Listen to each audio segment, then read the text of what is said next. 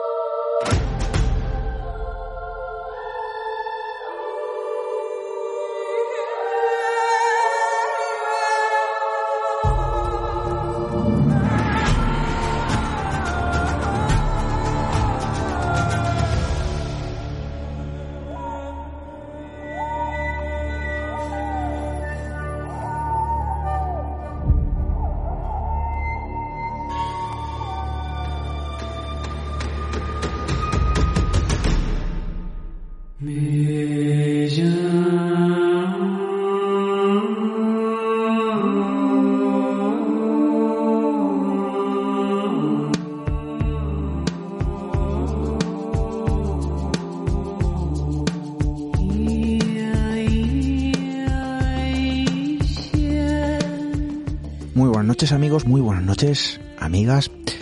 Veréis, no es la primera vez que decimos ante estos micrófonos que estamos escribiendo la historia del futuro. Estamos narrando las letras eh, que se verán reflejadas en papeles todavía no impresos en los libros del mañana. Para bien y para mal nos ha tocado vivir este tiempo.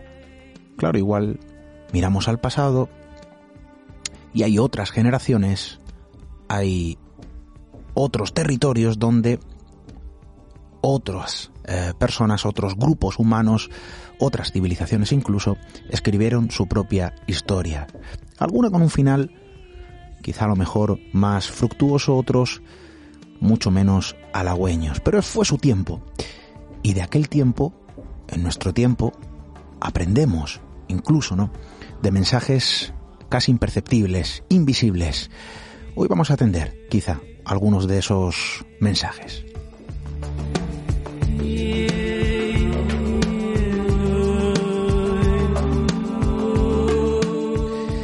También queremos atender a todos vuestros mensajes. Ya lo saben, nuestro correo electrónico radio arroba número de WhatsApp muy importante 617715353, redes sociales siempre tuteladas por nuestra compañera Diana Arbello, tecleando Misterio Red en Facebook, Instagram, Twitter y también en ese formulario eh, de contacto siempre disponible en misteriored.com.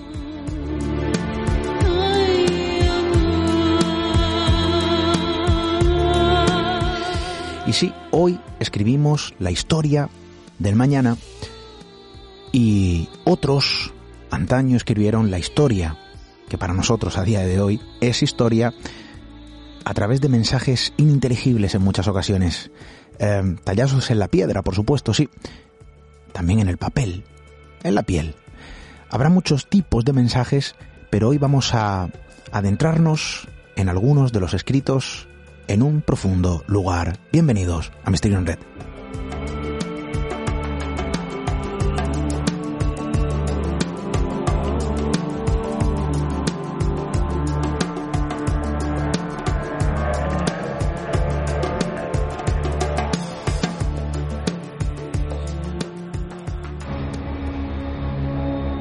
Atrévete a cruzar el umbral hacia lo desconocido. Aventúrate a descubrir que el misterio reside más cerca de lo que imaginas. Traspasamos la línea de lo imposible. Misterio en red. Con Esteban Palomo.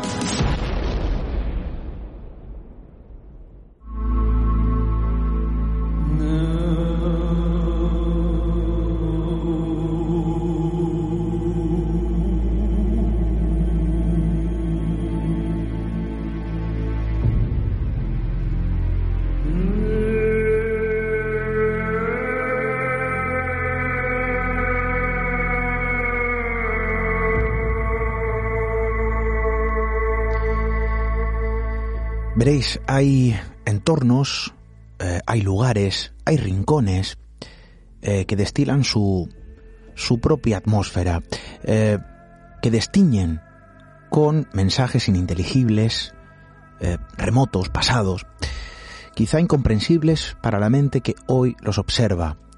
Y pese que, pese a que haya personas interesadas en conocerlos, en descifrarlos, estudiosos, bueno, hay otro tipo de mensajes que se alejan de lo comúnmente conocido. Normalmente hay cuestiones que solo se erigen sobre determinados entornos, lugares de poder para muchos, lugares que fueron marcados antaño por otras civilizaciones y que de algún modo dejaron su impronta.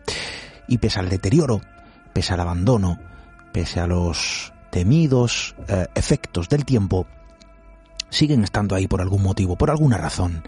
Eh, se sigue observando ese entorno determinado eh, como un auténtico lugar, lugar poderoso, mágico. Hoy vamos a adentrarnos, si a ustedes le parecen, a uno de esos lugares, a uno de esos entornos. Eh, es muy lejano al lugar donde nos encontramos esta noche. Pero vamos a utilizar la magia de la radio, el poder de la comunicación, bueno, casi cerrando los ojos para poder viajar a ese entorno que hoy vamos a conocer, concretamente al interior de la selva de Guatemala, porque allí, allí hay muchos de esos mensajes que mencionábamos al principio, mensajes ininteligibles, insisto, y cuestiones que siguen ocurriendo a día de hoy, sin que nadie, aparentemente, logre otorgar una explicación. Otras, quizá de las que eh, se encuentran entre sus tantas maravillas, siguen impresionando, pese a entender su pasado por esa magia y ese poder que aún perdura pese al paso del tiempo.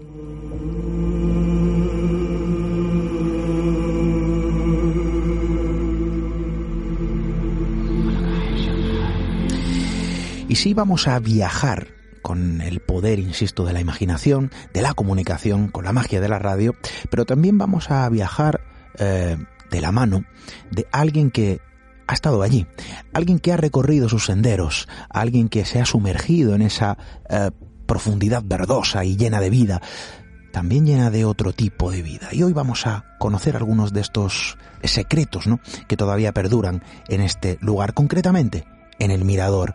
Eh, vamos a realizar, si os parece, este trayecto con el invitado esta noche, con nuestro amigo, con nuestro compañero eh, Juan José Sánchez oro sobra cualquier tipo de presentación. Juan José, buenas noches, bienvenido. Hola, muy buenas noches, ¿qué tal estás? El Mirador, eh, un lugar, bueno, que ahora vamos a conocer, has estado allí. Em, alguien ajeno a cualquier tipo de, de bueno, cuestión, profunda que hoy vamos a, tratar, vería en, ese lugar, en ese entorno, un mero yacimiento arqueológico. Eh, bueno, sí, un auténtico reino maya. Pero, pero hay mucho más. Eh, estamos hablando de un entorno completamente especial, con serias eh, diferencias ¿no? Eh, dentro de esa propia cultura y con una historia, desde luego, apasionante. Sí, bueno, el, Mirador es un enclave arqueológico que está en Guatemala, está en el interior de la denominada Selva del Petén, un lugar que ahora mismo mm, está es inaccesible salvo que vayas a pie o vayas en helicóptero y de hecho la localidad más cercana que hay para poder ir a pie es una aldea que se llama Carmelita, que está a 45 kilómetros. Entonces, eh, la única forma que tienes, como digo, de, acceder a ese lugar es yo, yo hice la ruta a pie, tienes que, ir con un guía porque vas por la selva. La selva del Petén no es una selva como la amazónica, es una selva un tanto más amable. Eh, en esta zona además es todo llanura, pero con todo y con eso eh, son sendas que, que están eh, habitualmente están devoradas por la selva, ¿no? Entonces necesitas la ayuda de un guía, continuamente hay que ir repasando un poco esos esos caminos y, el transporte de lo que son los bultos pues se van se llevan en mulas. Entonces hasta cierto punto, bueno, el, viaje, todo lo que es esa ruta es bastante cómoda, siempre y cuando también el tiempo acompañe, porque como estamos hablando de unos senderos, eh, cuando llueve, y a nosotros, por ejemplo, a mí me pilló la lluvia después, a la vuelta, eh, el, problema es que todo se embarra y, hace que, sea muy, muy, muy fatigoso el, caminar, ¿no? Pero bueno, con todo y con eso, claro, es, una experiencia inmersiva el estar durante todos esos kilómetros caminando en plena selva, eh, con todo lo que supone la selva, ¿no? Que es también una... Yo digo que es como una especie de, sinfonía que tiene diferentes melodías. a lo largo del día eh, tiene distintas sonoridades, distintos matices, eh, tanto también los colores, y es una, una experiencia realmente que es muy impactante. A mí por lo menos me ha impactado mucho. Eh, Juanjo, eh, claro, yo decía, para cualquier persona ajena a este tipo de, de conocimiento, simplemente a lo mejor, bueno, pues teniendo alguna información leve, ¿no? Como cualquier persona puede tener de los mayas, no hay que tener un conocimiento profundo. Y sí, aquí habrá quien diga, estamos hablando de un lugar cualquiera, evidentemente, eh, que formaba parte de ese antiguo reino maya, por llamarlo de algún, eh, de algún modo, eh, pero estamos hablando de, de algo mucho más profundo, estamos hablando de, de ciertas particularidades, ¿no? Y sí, esto lo construyeron los mayas, sí, sí, sí, pero ¿quiénes fueron los artífices realmente, no? Eh, de, de una auténtica ciudad sumergida en la propia selva de Guatemala.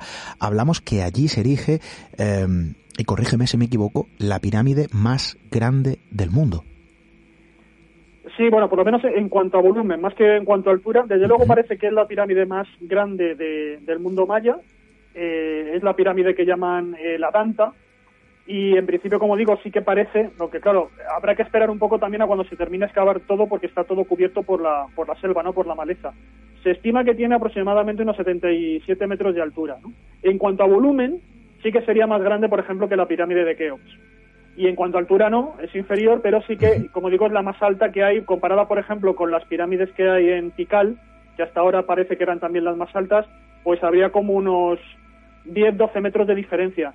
Pero lo, lo llamativo es eh, el valor, ¿no? Porque evidentemente, claro, ahora lo estamos encontrando todo cubierto por la selva, pero como tú señalabas, estamos ante una ciudad, ante una ciudad que debió ser espectacular.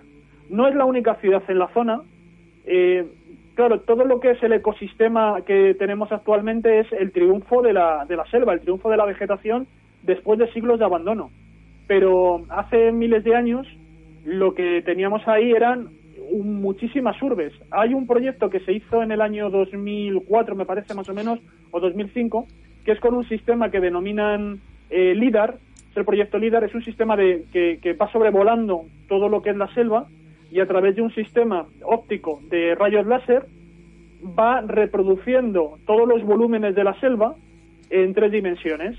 Y eso permite que ahora mismo simplemente con, la, con esa reconstrucción digital que se hace del espacio, de esa cartografía digital, tú puedes ver efectivamente, claro, eh, cómo, cómo, está, eh, cómo está la selva y puedes detectar, puedes eh, ver ahí cómo hay mm, eh, diferentes eh, estructuras urbanas, diferentes ciudades, hasta el punto de que se han localizado en este espacio pues más de 50 ciudades, ¿no? que están todavía, la inmensa mayoría de esas ciudades están sin excavar.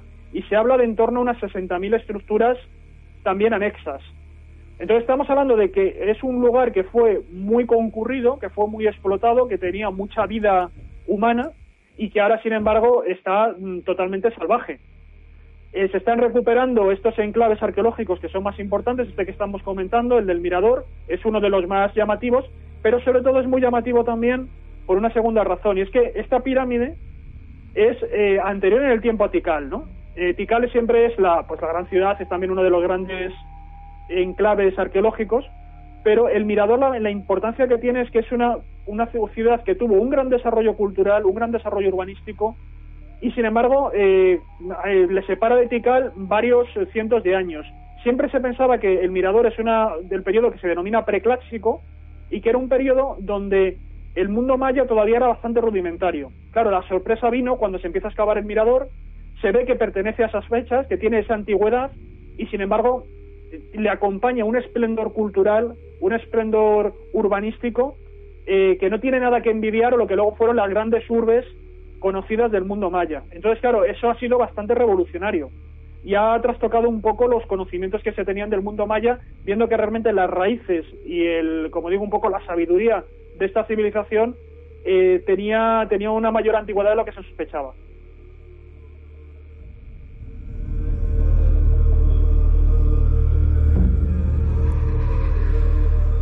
La pregunta en, este sentido, eh, Juan José, sería eh, ¿quién realmente construyó eso? Sí, vale, bien. Eh, pero no solo eso, sino cómo lo construyeron. Estamos hablando eh, de un lugar, bueno, que lejos de que nos parezca un entorno remoto, eh, en plena selva, construir eso, hay que tener una serie de recursos, ¿no? Eh, al final todo esto también tiene unas consecuencias, una causa y vamos a también a adentrarnos en este en este en este sentido porque podrían ser una de las pistas de por qué fue abandonado este lugar. No vamos a adelantar mucho, pero eh, estamos hablando de que realmente todo lo que vemos hoy en ese entorno era muy diferente, lejos de toda la vida que podía albergar, obviamente, eh, era muy diferente, ¿no? A lo que hoy se puede contemplar, eh, bueno, pues prácticamente engullido por la propia selva. Sí, porque claro, esta zona, eh, esta, esta cultura, la cultura maya y bueno, en general América, los encontramos siempre con civilizaciones que hasta cierto punto, dentro de lo que es su capacidad tecnológica, se mueven en un mundo mm, casi casi del neolítico. Eh, es decir, ellos no conocían el hierro, entonces se tienen que apañar con una serie de herramientas. Tampoco parece que conocieran la rueda, o si la conocían, no la consideraron que, fuera realmente importante a la hora de trabajar, o sea que ellos no, se, no utilizaban tampoco esos elementos, no tienen caballos, no tienen un montón de, de elementos que nosotros eh, siempre tenemos asociados a lo que es el desarrollo civilizador en Occidente y en Oriente Próximo. ¿no? En cambio, América fue capaz de hacer culturas muy pujantes con unas bases tecnológicas que nos chocan porque, como digo, parecen como demasiado rudimentarias. Y este es el caso. Aquí lo que nos encontramos es una gran complejidad social. eh, se tienen, tienen este urbanismo y ellos lo que hicieron fue a partir de, de los materiales que tenían, fundamentalmente de las piedras del entorno, luego también ayudándose, por ejemplo, creando revestimientos con estuco para cubrir todas esas construcciones que ellos realizaban y el estuco que se extrae a través de la cal, eh, lo que hace es que, claro, permite crear una superficie lisa que luego ellos podían decorar de una manera muy vistosa, con colores muy vistosos, y ese es el sistema que ellos utilizan. Y luego, claro, todo esto acompañado de una, una gran ingeniería para aprovechar todos los recursos que tienen en la zona. Entonces eso va a hacer que, por ejemplo, eh, se preocupen mucho por crear una serie de canalizaciones, de, estanques, de, acequias para acumular el agua, porque tampoco en esta zona hay grandes ríos que, puedan suministrar eh, esos flujos permanentes de agua, entonces ellos tienen que utilizar sobre todo el agua de la lluvia. Y luego también lo que crearon fue un eh, enorme sistema de calzadas que funcionaban como auténticas arterias para enlazar las diferentes estructuras arquitectónicas y los diferentes núcleos poblados que, formaban todo este territorio. Entonces, de esta manera es como al final lo que lo que sabemos, porque tampoco, como digo, se está excavando y como tampoco hay una documentación, no tenemos unos libros que permitan eh, recoger todo lo que ha sido la crónica política, social, económica de esta de este enclave, sino que a través de, de determinados glifos que van apareciendo, de determinadas estelas que van apareciendo, eh, se va a se trata de recomponer un poco qué es lo que ocurrió allí. Y lo que se tiene más o menos constancia es que evidentemente el mirador parece que funcionó como la gran capital de un pequeño vamos a decir así reino que como digo tenía una serie de, de poblaciones satélites que estaban unidas a través de esta red viaria y que parece que era bastante floreciente, es decir, que hubo comercio, que hubo muchas transacciones económicas, que en principio no parece que tuviera una militarización, aunque parece que al final también hubo un cierto grado de militarización, pero que eh, al frente de todo esto lo que hay es lo que se ha denominado una especie de dinastía Khan, porque sí que aparecieron una serie de glifos. Los glifos son una, una, unos símbolos que suelen estar tallados, vienen en el estuco, vienen en la piedra, y que eh, es el sistema de, de escritura maya.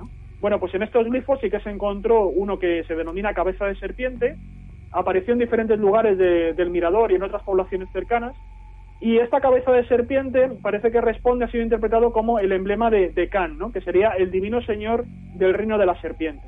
Entonces, seguramente aquí en el mirador lo que hubo durante un tiempo considerable, pues desde algunos siglos antes de Cristo hasta más o menos el 250 aproximadamente después de Cristo, o sea, en torno a unos 400 años, 500 años, parece que ahí floreció algún tipo de, dinastía o de, o de dinastías sucesivas, pero que se identificaban con el emblema de- del Khan, ¿no? con esta dinastía de la serpiente.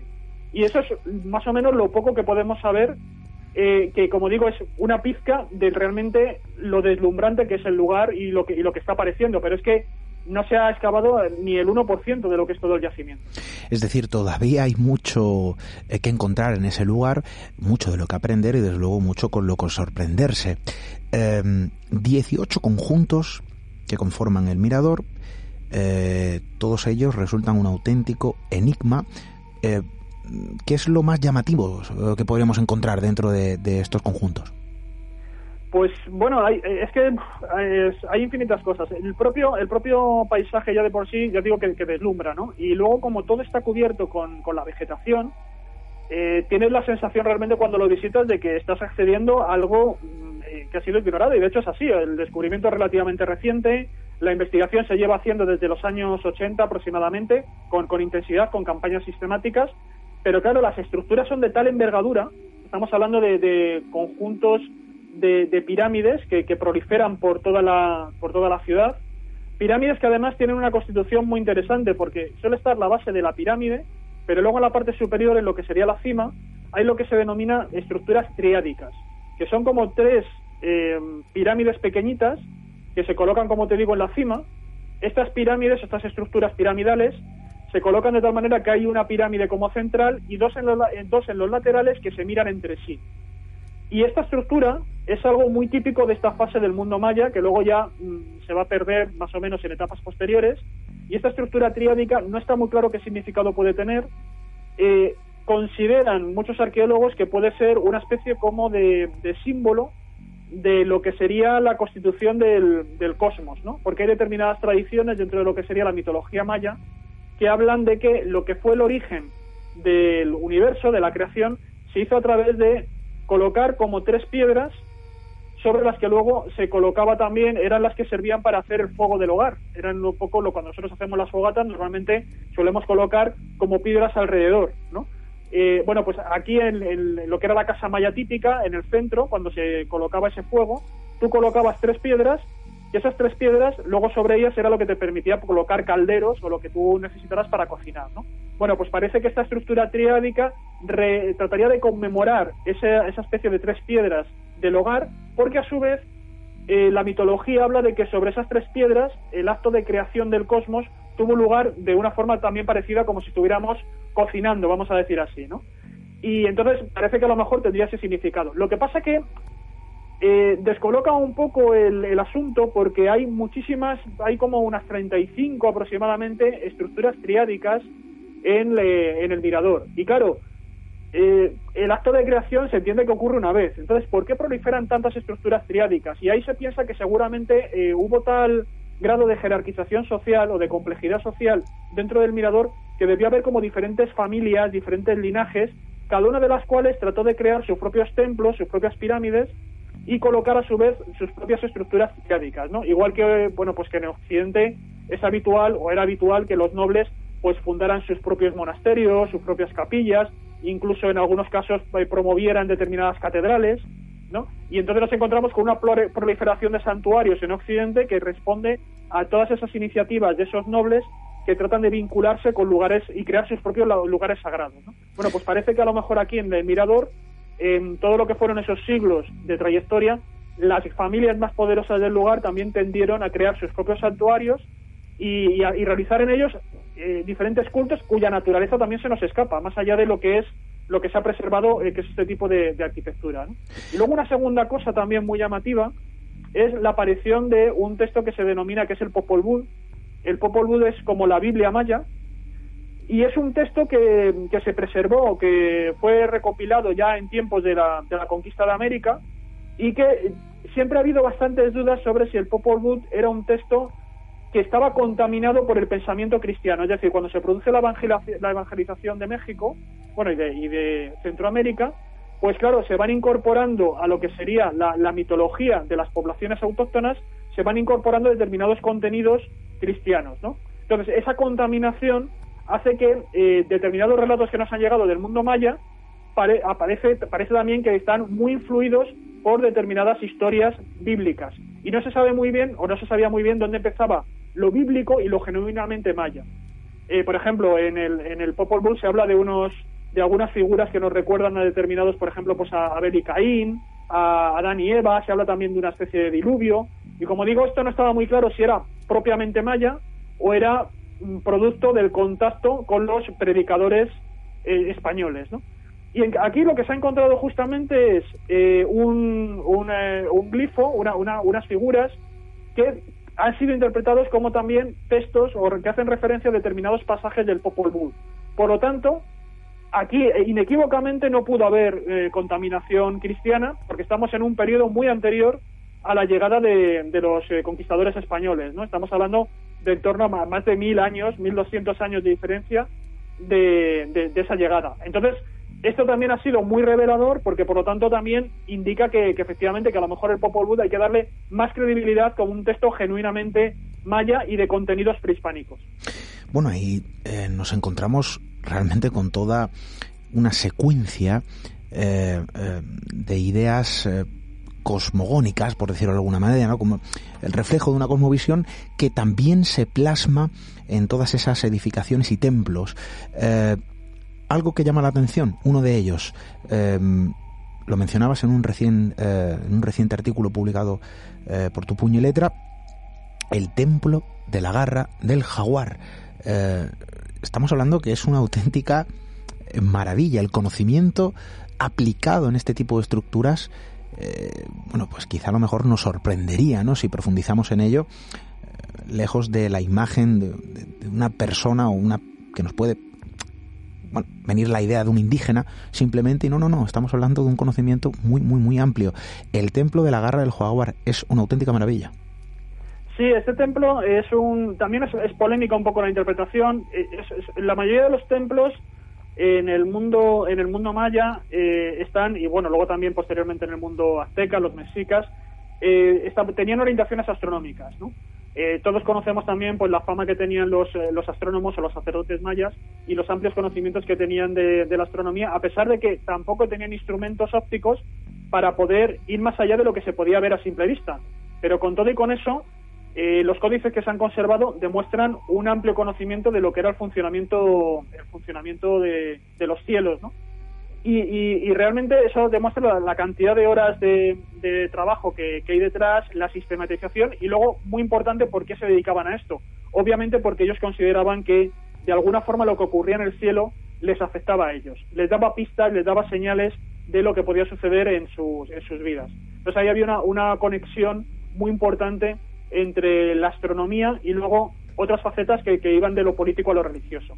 Bueno, pues también en este caso el, templo de Garra Jaguar también parece que tiene cierta orientación astronómica y lo que hay, claro, como digo, estamos hablando de momento de, de figuras, de espacios de los que no tenemos ningún texto que lo acompañe ni que nos dé explicación de lo que ahí hay. Esto no es como cuando tú vas a un museo y puedes mirar una etiquetita debajo a ver qué es lo que pone y te explica el objeto en sí. Aquí no lo hay, entonces esto está abierto a interpretaciones.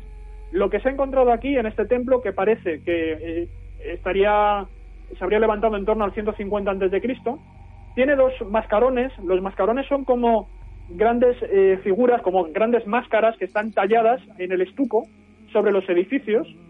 Se llaman así eh, dentro de la denominación de los mayólogos que utilizan los mayólogos, pues serían estos mascarones. Y estos mascarones están orientados de este a oeste, es decir, seguirían la trayectoria del Sol y parece que eh, la figura que hay ahí mm, eh, está marcando como la transformación de algún tipo de deidad. Porque sí que parece que vemos como a una especie de, de felino, de, que tiene, que en un caso está el felino que se ve perfectamente la garra y por eso se ha denominado el, el templo de garra de jaguar. El jaguar además es un animal que dentro de lo que es la cosmovisión maya es muy importante, porque el jaguar es un animal que parece como que se mueve en diferentes planos de realidad. Es un animal que se mueve muy bien en la selva, es un animal temido, pero también al mismo tiempo admirado por todos los atributos que tiene, pero al mismo tiempo también es un animal que se mueve muy bien en la oscuridad, se mueve muy bien por la noche, por entre las sombras. Entonces, siempre son muy valorados en el mundo maya los animales que son capaces precisamente de eh, como convivir en distintos planos, ¿no? Por ejemplo, eh, los anfibios, ¿no? Los peces voladores. Ese tipo de animales eh, son muy llamativos por eso, porque parece como que dominan dos medios distintos. Y el caso del jaguar podría ser uno de esos, con la capacidad que tiene, como digo, de moverse tanto en la luz y en la oscuridad. Y entonces, bueno, pues aquí lo que tenemos es esta figura de este jaguar, de este jaguar que, que estaría vinculado también al sol por estar ubicado en, esta, en este eje este-oeste. Y luego eh, estos dos mascarones según algunos expertos, podrían indicar una especie de metamorfosis. O sea, lo que está indicando es que al mismo tiempo que se está produciendo el movimiento del Sol en los cielos, de este oeste, en la Tierra, en este templo, y, y indicado por estos dos mascarones, lo que tenemos es como la transformación de un dios, la metamorfosis de un dios, que tiene una determinada naturaleza, una determinada fisiología, una determinada apariencia en el, en el este, y cuando se pone el día, adquiere otro contenido, otro rostro que es como más calavérico. Es decir, como que se va deteriorando, como va, que va pasando de la vida hacia la muerte. Bueno, pues todo esto estaría reflejado en este templo de la Garra del Jaguar. Esa transición, eh, ese paso, ese tránsito eh, de la vida a la muerte, eh, viene trasladado, viene reflejado, mejor dicho, ¿no? En un templo aparentemente inerte, pero que por otro lado está vivo y vamos a entender por qué. Sigue lanzando sus mensajes, sigue eh, tratando de exponer sus propias enseñanzas mientras, eh, bueno, los expertos eh, tratan de escudriñar cualquier detalle, encontrar y cavar, ¿no? En ese pequeño porcentaje de momento descubierto. Pero es que hay otro tipo de cuestiones que aparentemente también están vivas. No vamos a llegar a ese punto, no vamos a llegar a ese punto, pero sí vamos a lanzar esa pregunta, porque al final cuando hablamos eh, pues de ese antiguo eh, reino, imperio, llamémoslo como, como ustedes prefieran, maya, hablamos también de una gran incógnita. Su desa- eh, desaparición, bueno, prácticamente repentina de la noche a la mañana. Y en este lugar, Juanjo, bueno, pues no ocurrió algo muy distinto, muy diferente, ¿no? Hablamos de, de un entorno prácticamente gigantesco, una gran urbe que fue abandonada, pues prácticamente sin reparo de la noche a la mañana. Sí, bueno, siempre se ha oído hablar un poco de uno de los grandes enigmas, es el colapso maya. Pero el colapso maya ocurre bastante tiempo después. Nos tenemos que ir prácticamente pues en torno al, al 800, al siglo X después de, de Cristo.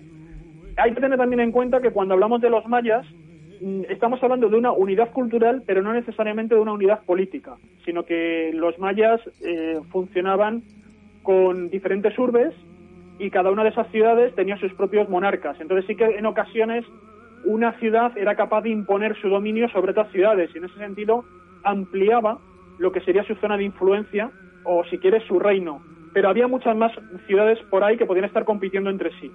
Entonces el colapso maya que estamos comentando es ese colapso ya que ya ocurre mucho tiempo después, en torno al siglo, como te digo, noveno, siglo décimo, eh, por, diferentes cuestiones. Ahí los expertos están hablando de muchas cuestiones, de, de cambio climático, de, agotamiento de determinados recursos, de, problemas también internos. Incluso se ha llegado a hablar de si podría haber alguna especie como de profecía que en un momento dado eh, eh, animara a que se abandonaran los lugares por la forma en la que en la que quedaron de una manera impecable, porque no hay signos de destrozos, no hay signos aparentes de que realmente ha habido grandes conflictos que, que echaran abajo todas esas todas esas ciudades, sino que simplemente la población parece como que se va y decide empezar a vivir en otros sitios. Pero como te digo, esto es un, colapso posterior. Lo llamativo del mirador es que el colapso se produce en torno al siglo segundo, siglo tercero.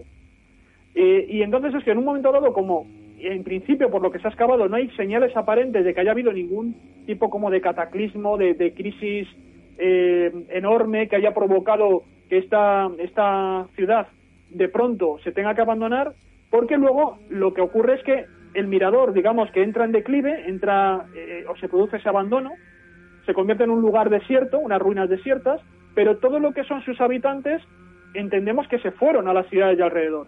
Y digamos que todo lo que fue el fulgor político, cultural del mirador va a empezar a pasar a otras ciudades del entorno. Es, va a ser luego cuando, digamos, como que, que pasa el testigo a otras ciudades, como por ejemplo va a ser Tikal, ¿no? que va a ser luego otra de las grandes urbes, de los grandes núcleos políticos de esta, de esta zona, ¿no? de esta selva. Eh, entonces, claro, la, la razón, pues mm, hay diferentes cuestiones. Por ejemplo, se ha encontrado, se encontró hace unos años, se encontró una muralla.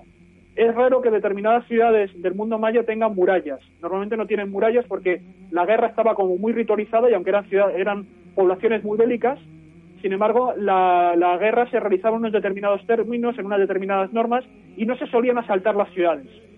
Entonces, claro, que aparezca una muralla da la sensación de que en un momento dado las estrategias que se estaban utilizando hasta la fecha para gestionar los conflictos que fueran y las amenazas, eh, en ese momento empezaron a fallar y fue necesario empezar a defenderse contra algo que no se sabe muy bien el qué es. Y luego también hay una segunda posibilidad que maneja el que es el principal excavador, el principal arqueólogo de, de este lugar, del mirador, que es Richard Hansen. Él cree que seguramente pudo haber ahí una especie de, de colapso eh, autoinfligido por la explotación excesiva del ecosistema. Eh, como te comentaba un poco antes, estos, estas ciudades mayas, para lo que es un, darles vistosidad, utilizan mucho el estuco. El estuco es prácticamente como si podrí- podríamos decir en algunas ocasiones como nuestro asfalto. Nosotros en nuestras calles asfaltamos y ellos lo que hacían eran cubrirlas de estuco. El estuco lo que permite es que tú puedas tener una superficie muy lisa y entonces eh, es por ejemplo muy interesante y ellos también lo utilizaban para utiliz- para crear las calles con una determinada inclinación que permitiera que cuando lloviera todo lo que todo lo que era esa caída de la lluvia y que y ese arrastre del agua a través de las calzadas hechas de estuco y de las calles hechas de estuco finalmente iban a ter- iban terminaban desembocaban en unos estanques. Así se aprovechaba absolutamente prácticamente hasta la última gota de, lluvia que caía. Y luego también lo que hacían era cubrir los edificios las pirámides todos los tipos de templos los tejados los cubrían también en la, toda- en la medida que, que podían con los estucos con estuco también para colorearlo. Eh, y también aprovechaban eso, eh, si como era una superficie lisa, eh, pues lo que hacía era que, no, permeaba lo que era el interior de estas edificaciones y también el agua podía discurrir, caer luego a la calzada y finalmente acumularse en los aljibes. Bueno, ¿qué problema tiene el estuco? Que el estuco para generarlo lo tienes que hacer a través de cal y esa cal necesita pues, someterse a un proceso de, de combustión, un proceso de calor que necesita mucha madera. Y entonces, claro, cuando tú estás utilizando el estuco para todo, incluido también para calzadas que son kilométricas, eh, claro, necesitas deforestar. Y entonces ahí Richard Hansen cree que en un momento dado esta deforestación ex- excesiva fue lo que hizo que realmente en un momento dado también eh, se convirtiera ya todo el entorno eh, en un lugar bastante hostil porque habían depauperado mucho los, los recursos vegetales de la zona. Entonces llegó un momento en que seguramente la población se debió trasladar. Pero como te digo, esta es una hipótesis que no todo el mundo comparte y ahora mismo sigue siendo una, una especie de enigma eh, o por lo menos una cuestión que está abierta a que se pueda confirmar en futuras investigaciones. Bueno, uno de los misterios dentro del propio misterio que representa todo el mirador y eh, los complejos, ¿no? Que lo conforman. Em, hablamos de un lugar de poder, un lugar eh, mágico, se podría decir incluso de peregrinación, porque en este entorno, Juanjo, se han encontrado no pocos vestigios de rituales, algunos desde luego mucho más antiguos y otros quizá no tanto. Sí, aquí- esto es una parte muy interesante, porque claro, cuando uno, uno piensa en estas, estas enorme ciudad que en un momento dado se abandona, y se abandona, como decimos, prácticamente intacta, eh, claro, debemos pensar qué es lo que debió ocurrir luego a determinadas personas que llegaron allí y vieron eso. Eh, fíjate que nos está pasando a nosotros, mucho tiempo después, que evidentemente nos quedamos admirados, y eso que ya tenemos un conocimiento de, de hasta dónde pudo llegar la, ciudad maya, las ciudades mayas, porque conocemos muchos más enclaves que también han sido eh, han quedado también abandonados y que ahora mismo son lugares pues turísticos, son incluso emblemas, prácticamente iconos para las diferentes naciones que los que los eh, albergan.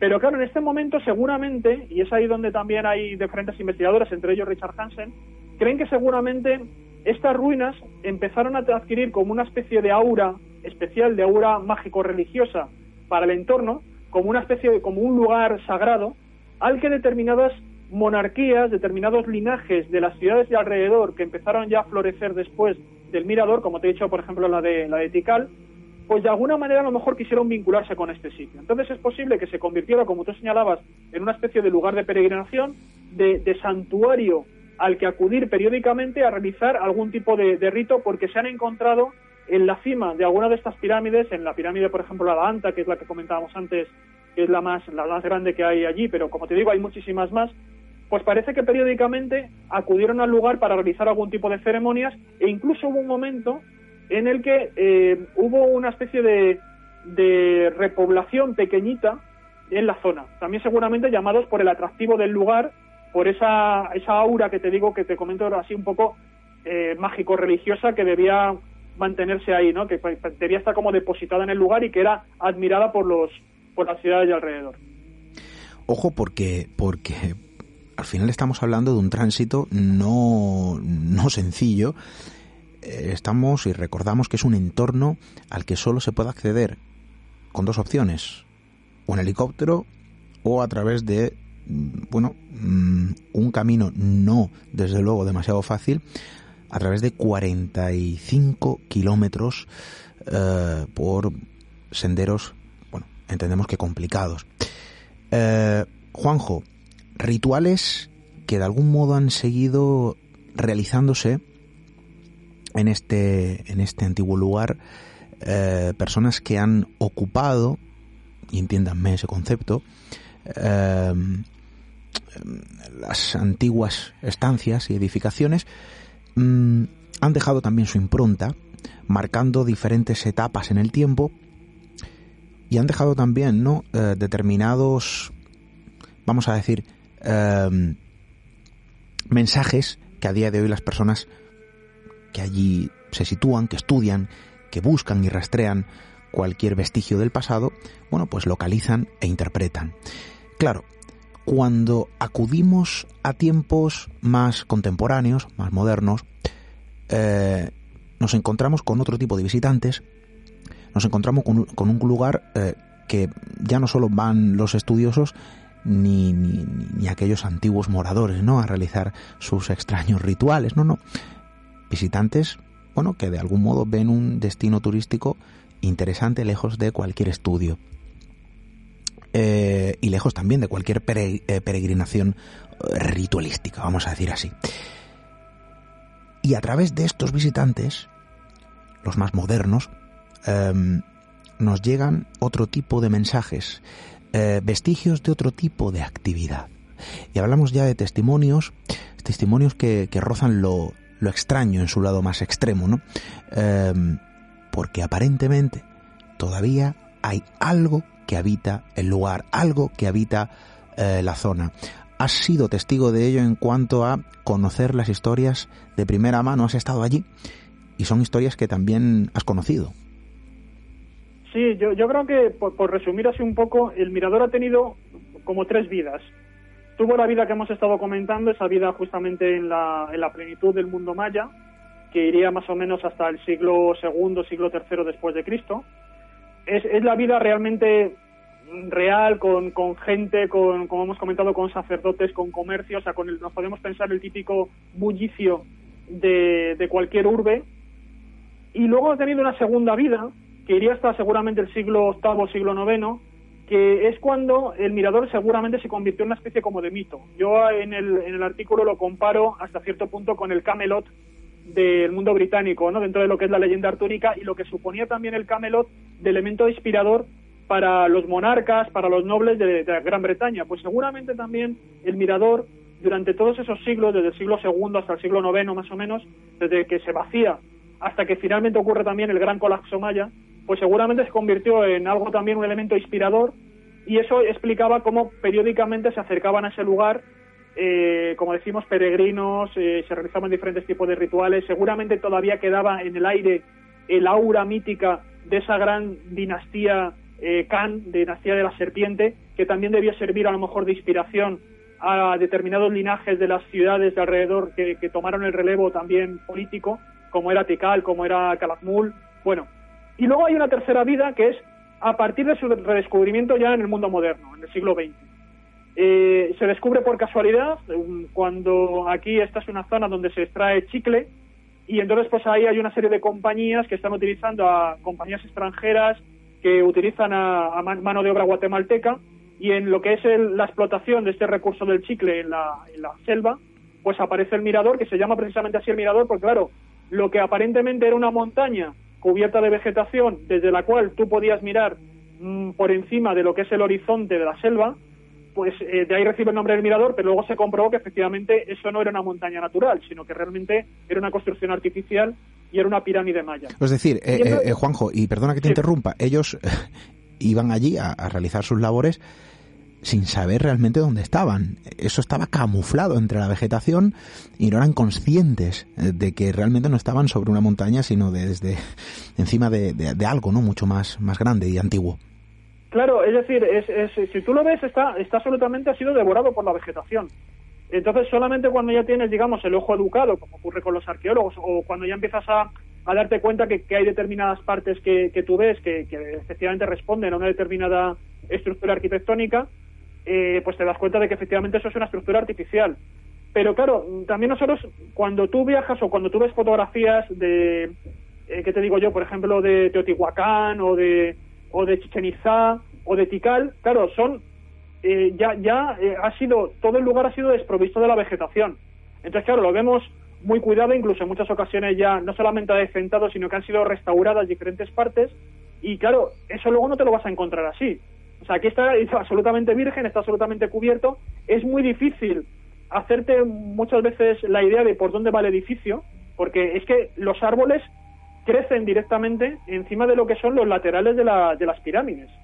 Entonces, claro, ese- están los monos, eh, allí hay más o menos dos especies de, de monos, que son las más abundantes, los monos aulladores y los monos araña, y los, y los ves que están perfectamente saltando por, la- por las ramas de los árboles que, que crecen encima de las laderas de las pirámides. ¿no? Entonces, claro, solamente cuando, yo te digo, hay determinados vestigios que asoman, te das cuenta que son estructuras artificiales, ¿no? Y luego ya cuando se procede a la, excavación sistemática, entonces por supuesto ya sí que lo ves. Pero, pero en su momento no lo, no lo hay. Entonces, ahora eh, tiene, como te digo, una especie como de tercera vía. Y es cuando yo sí que estoy detectando que están empezando a ocurrir una, se está desarrollando ahí como una especie de narrativa, están creando una serie de nuevos mitos o de nuevos, de nuevos relatos de, de apariciones, de, de nuevos, vamos a decir así, como de nuevos habitantes que, que están por ahí, por, por estas ruinas, y bueno, te lo van contando la gente, ¿no? Eh, a mí, sobre todo, lo que yo estuve recopilando ahí fueron las historias muy llamativas sobre una especie como de decapitado, que es bastante reiterado, hay diferentes testimonios que hablan de, de él, y que y que bueno es mm, como te digo un poco un poco recurrente. Eh, ya todo comenzó con, con unos unos viajeros que, que hace unos años eh, se acercaron por allí en, estos grupos como te digo que, que tú tienes que la única manera que tienes es de ir allí Eh, fíjate que tú duermes en tiendas de campaña como te digo los bultos los vas llevando para ir más cómodo los vas llevando en mulas pero luego por ejemplo todo lo que tiene que ver con el aseo te apañas como puedes es decir la única manera que tienes ahí de, ducharte es con agua de lluvia hay una serie de, de embalses, vamos a decir así, de balsas hechas también de manera artificial. Tú coges ahí agua, que es agua de lluvia, y con eso te aseas. O sea, no tienes otro sistema, ¿no? Para ir. Y entonces, eh, en, estos, en estos grupos de viajeros, de gente, hubo un caso que me, me comentaron de una mujer que tuvo una especie de, vamos a decir así, como de especie de terror nocturno. Ella estaba durmiendo en la tienda de campaña, era una, era una italiana, y de pronto ella empezó a tener como una pesadilla, como una especie de hombre, con un hombre negro, un hombre negro pero que estaba sin cabeza y que le estaba presionando el cuello a ella. Entonces ella gritó cuando estaba en el interior de esta tienda, todo el grupo que estaba allí, también los, los guías, eh, por supuesto se, despertaron y trataron de ver qué es lo que estaba ocurriendo. Parece que finalmente ella se consiguió dormir y bueno, pues mm, eh, cuando ella vuelve otra vez a recuperar el sueño, siente como que alguien está tocando la carpa de la tienda y que eh, parece otra vez como que ese espíritu, que ya lo empieza a denominar un poco así, ese empieza otra vez a introducirse en la tienda y le vuelve otra vez a presionar el cuello. Bueno, podríamos pensar que estamos ante, ante una especie de parálisis del sueño, porque tiene toda la pinta, todas las condiciones de lo que suelen ser este tipo de terrores nocturnos, y recuerda bastante una parálisis del sueño. Lo llamativo es lo que viene un poco a continuación, y es que los guías del lugar, que son guías guatemaltecos, eh, empezaron a quedarse un poco con la copla de esta historia y trataron de indagar a ver si había habido alguien más en la zona que había tenido alguna experiencia de este, de este tipo. Y efectivamente se encontraron, por ejemplo, el caso de, otra persona, de un señor que se llama Enrique Álvarez, que comentó que él una, en una ocasión él estaba durmiendo en la zona del mirador, pero en un sitio que llaman el grupo Los Monos, que es otro tipo también otras estructuras arquitectónicas, otras pirámides que hay en la zona, este grupo que se llama Los Monos, y de pronto él cuando estaba allí durmiendo, tranquilamente un poco a la intemperie, vio bajar por las escalinatas de una de las pirámides eh, también a un, a un negro. Eh, y entonces, claro, él al principio no, veía muy bien qué era, porque estaba, era por la noche, eh, pensó que podía ser, pues eso, también otro viajero de, de alguno de los grupos que, que estaban visitando el lugar. Y de pronto, eh, bueno, vio que además iba, como digo, también sin cabeza y llevaba unas botas. Y con esas botas iba caminando tranquilamente y se acercó justamente a uno de estos reservorios que te estoy comentando de agua natural, donde llenó las botas de agua y volvió otra vez tranquilamente caminando hasta eh, la pirámide de los monos, subiéndola, y allí desapareció. Y luego tenemos otra historia más, una tercera historia más, que le ocurre también a otra persona, que es un, un arriero. Eh, aquí, digamos que lo- el grupo, cuando, cuando va en este tipo de grupo, tú puedes ir con un guía individual o puedes ir también, como digo, con grupos de viajeros. Lo que suele haber es, lo que te digo, están los guías y luego están los denominados arrieros. Los arrieros son aquellos que llevan las mulas donde se va, pues, como te digo, las provisiones, los, los bultos más pesados, todo esto, ¿no? Las tiendas de campaña, todo ese tipo de, toda esa dotación, ¿no? Y estos arrieros, claro, van con las mulas. Entonces, la- una de las cosas que tienen que hacer los arrieros cuando ya llegan a- al campamento es que ellos se van a lo que denominan ramonear. Ramonear es ir a buscar un árbol que se llama ramón y cuyas hojas son las que sirven de alimento. Tienen que, que trepar por, esa, por ese árbol, cortan ramas y esas ramas son las que llevan para luego alimentar a las caballerías, alimentar a, los, a las mulas. Bueno, pues este hombre fue a ramonear y en un momento dado, eh, bueno, se le perdió la pista. Mm, se- después de que llega al campamento, él va a hacer esa labor, se despide de sus compañeros, se entiende que va a volver al cabo de unas horas con, con los alime- el alimento para las, las mulas, pero van pasando el tiempo, va pasando el tiempo, llega la noche y no aparece. Y a la- naturalmente empiezan todo el mundo ya a inquietarse y van a buscarlo. Y lo encontraron al día siguiente abrazado a un árbol, eh, absolutamente mm, asustado, eh, en silencio, estaba, no era capaz de pronunciar ni una palabra, estaba enmudecido y presentaba múltiples arañazos. Eh, al cabo de dos días, cuando ya empezó a recuperar el habla y ya se, se recuperó también del shock, eh, comentó que se encontró con también con un hombre negro que trató de, arrastrarlo hasta una especie de cueva y que él, eh, bueno, pues no hacía nada más que intentar agarrarse al árbol para impedir que, fuera secuestrado.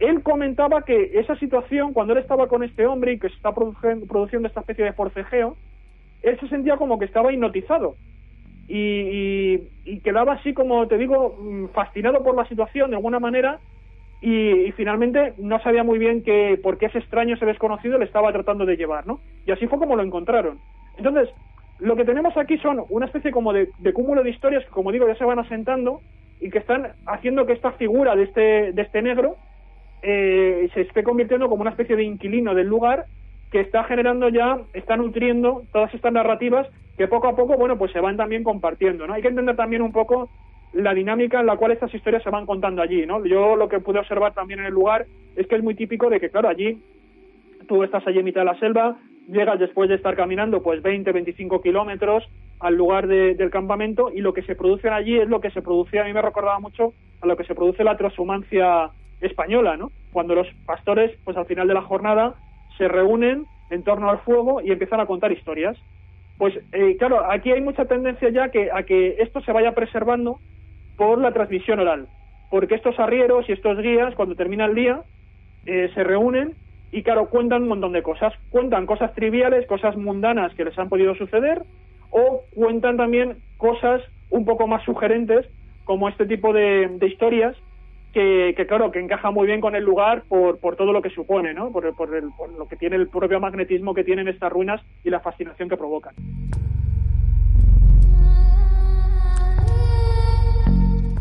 Hablamos de un entorno eh, que podría denominarse como eh, el territorio de los eh, chamanes, morada de los espíritus de los ancestros, y ahora el lugar encantado para muchos, ¿no? Un lugar encantado con ese fantasma descabezado que estamos seguros de que probablemente, ¿no? Rasgando un poco en, en las historias que, que bien comentas, encontraríamos también otros muchos testimonios, ¿no? De, de otro tipo de encuentros o quién sabe si con esta figura oscura aparentemente eh, sin cabeza. Sea como fuere, hablamos de un entorno sagrado desde hace milenios, un lugar de poder. Estar allí, Juanjo, entiendo que tiene que, que ser una experiencia ampliamente inolvidable y que tiene que transferir también, ¿no? Ciertas energías, eh, bueno, hay lugares que, que lo transfieren. Yo estoy seguro que este entorno es uno de ellos. Eh, pasear por sus calles, pisar la vieja piedra, la vieja roca, que todavía sigue emitiendo su, su antiguo mensaje, sobre el que muchas de las personas en la actualidad eh, que lo visitan de forma continua, como estos guías, bueno, pues mm, vierten también cierta credibilidad y no sé si pueden servir de pasto de alimento para historias como la del fantasma eh, descabezado. Eh, Juanjo, Em, lugar maravilloso donde los haya, eh, que no deja también, ¿no? Eh, de tener su cara B en todo esto y de ofrecer incluso sus propios fantasmas en una versión mucho más actualizada. Sí, además, además de lo que es esta faceta un poco, como te digo ya, que está generando una especie como de folclore mítico, de, de- de relatos, de historias así muy sugerentes. Eh, en este lugar también, eh, a mí me contaron, por ejemplo, también, no tanto en el Mirador, pero sí que en, la zona de Carmelita, eh, me contaron también, por ejemplo, historias sobre la Llorona. Es decir, tenemos toda una fauna, toda una serie de criaturas que forman parte de todo ese imaginario folclórico y sobrenatural que, emerge de lo popular, que está muy presente y está muy vivo aquí en esta zona. Por eso digo que, estamos en un lugar que, que ha recuperado una nueva vida, que se está también como resignificando y está generando nuevos contenidos. Y luego también se le está dando, ha empezado también a dárselo un uso, aunque todavía es muy, por, las propias limitaciones de acceso que tiene el lugar, es muy anecdótico, pero también se ha empezado a ver, ha empezado a ver también que se acerquen determinados chamanes actuales a volver a hacer determinados ritos en el lugar, ¿no? En estas, aprovechando todas esas infraestructuras que hay magníficas, todas esas pirámides y esos santuarios, esos templos, para volver a hacer determinados ritos. Entonces ya en el año 2006, por ejemplo, hubo un grupo también de sacerdotes mayas, como digo, actuales, que ya celebraron también alguna, alguna ceremonia en una de las plazas que hay allí, que se llama la Plaza del León, en el Mirador, y allí pues hicieron, bueno, pues sus rituales, eh, quemaron incienso, eh, amontonaron telas, todavía se conserva, eh, yo ahí también lo estuve viendo, el altar que ellos utilizaron para hacer todo ese, ese rito, donde eh, pusieron, eh, quemaron, como te digo, determinados objetos, eh, hicieron ofrendas con flores, practicaron algunos ayunos, danzaron y tal. Y toda esa es una ceremonia también de, de purificación en, en memoria también de los ancestros, ¿no? Ahí también es un poco conectarse también con los, con los antepasados. Yo una de las experiencias también que he tenido allí que a mí me ha marcado profundamente y como te digo es muy muy llamativo por por esa sinfonía que tiene, no esa melodía que tiene la, la propia selva.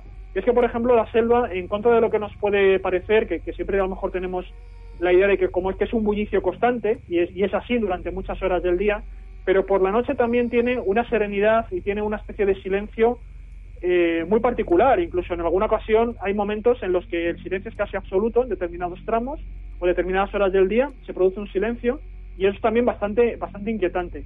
Pero lo, que es eh, absolutamente brutal es ver amanecer desde alguna de las pirámides que, que comento, la pirámide del Tigre, la pirámide de la Danta, tú ves amanecer allí, ves la salida del sol por el horizonte verde, que es como un auténtico mar verde de la selva, y de pronto pasas del silencio de la noche, que como te digo es casi absoluto, a que los monos aulladores empiecen a aullar de una manera enorme, o sea, es- crean, crean una, una melodía de, de, de timbres y de, y de sonidos, de tonalidades graves, es como un ulular que, es absolutamente insólito, que no sabes de dónde viene, porque es casi también como sincronizado, es como que toda la selva despierta a la vez a partir de los aullidos de estos, de estos monos y se genera ahí una, una extraña sinfonía con el sol emergiendo por el horizonte sobre esa mar que te comento verde que, que realmente es conmovedora. O sea, yo digo que es una, una de esas experiencias que te quedas absolutamente atónito diciendo qué es lo que está ocurriendo ahí, ¿no? Es una de esas maravillas naturales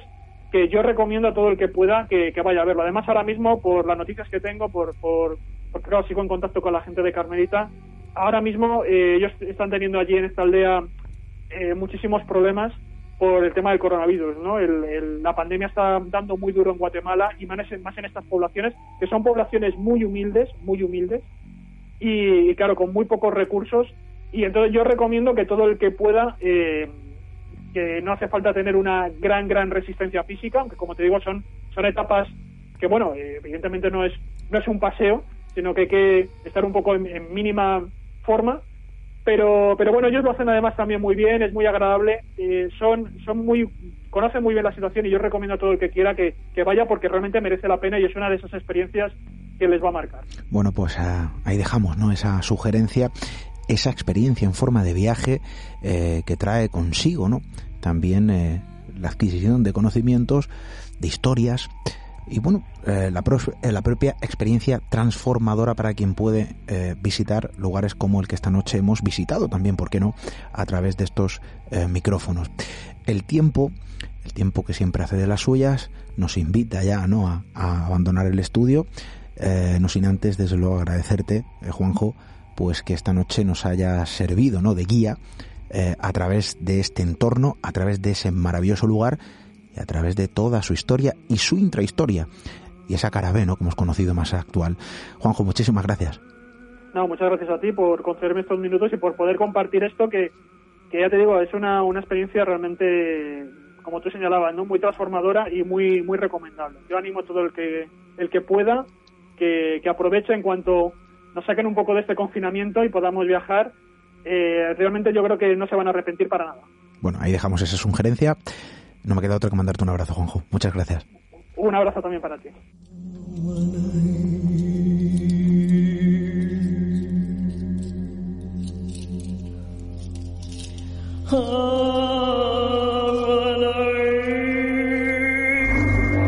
Misterio en red. Misterio en red. Con Esteban Palomo.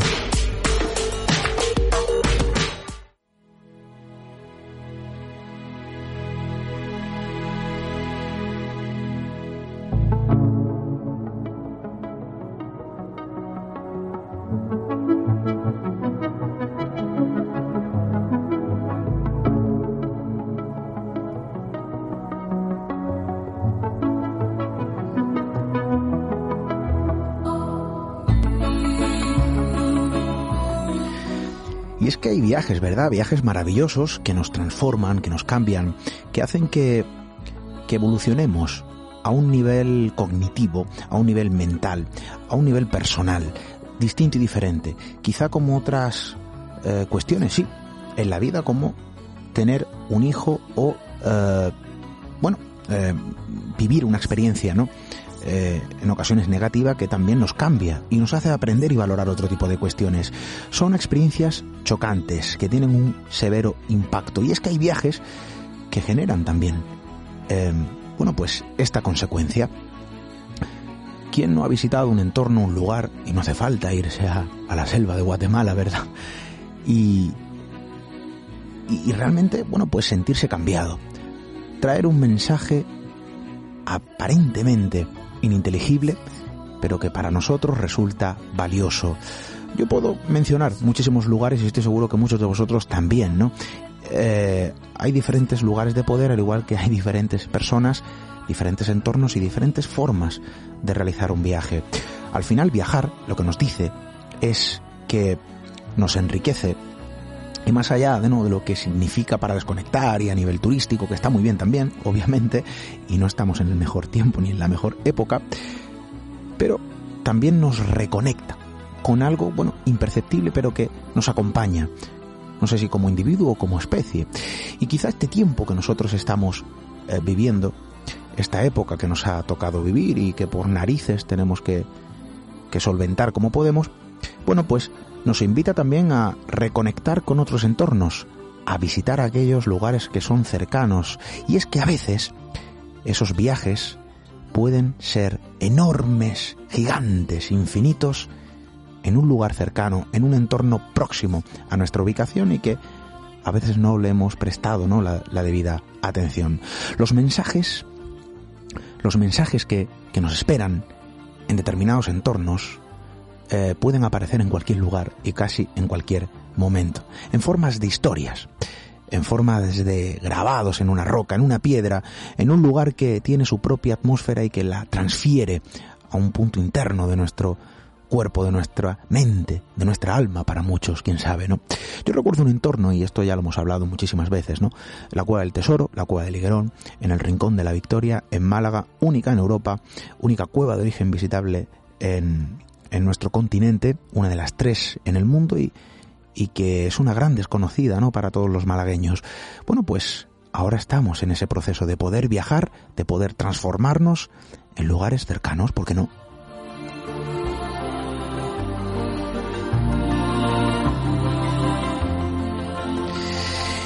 Y sí, ahora ese es el momento para lanzar ese pequeño viaje en nuestro entorno. Y es que a veces esos mensajes, insisto, insisto, bueno, pues eh, nos eh, transfiere de una forma muy especial, ¿no?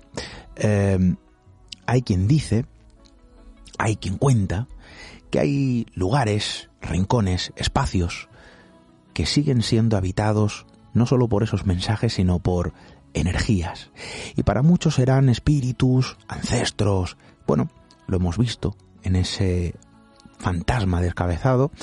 Quizá continúa la crónica verbal, oratoria, eh, bueno, pues la tradición de la palabra en, en sus gentes, o no, o son experiencias vividas, ¿no? Yo insisto, reconecto con ese entorno cercano, la cuadra del tesoro y su propio fantasma, el del suizo que sigue buscando ¿no? su, ansiado tesoro, y que hay gente que asegura que lo ha visto. Eh, bueno, son formas también ¿no? de transmitir un mensaje, algo que quiere contarnos algo, un lugar que quiere contarnos su propia historia. Insisto, a veces no hay que viajar muy lejos, por eso hay que mantener los ojos abiertos y estar dispuestos también a conocer lo que tenemos cerca. Nosotros seguiremos, desde luego, contando historias, visitando, porque no nos queda otra en estos momentos, los entornos más cercanos, invitando a aquellos que quieran contar sus viajes, sus experiencias a estos micrófonos y tratar de, ¿por qué no?, em, transmitir los mensajes que nos cuentan, que nos llegan, que encontramos con todos vosotros. Mientras tanto, sed felices, que no nos queda otra y no nos dan muchas opciones, pero hay que serlo, desde luego. Felices fiestas, que estamos ya a las puertas de ella. Nosotros regresamos la próxima semana con más historias que contar. Hasta dentro de siete días, amigos.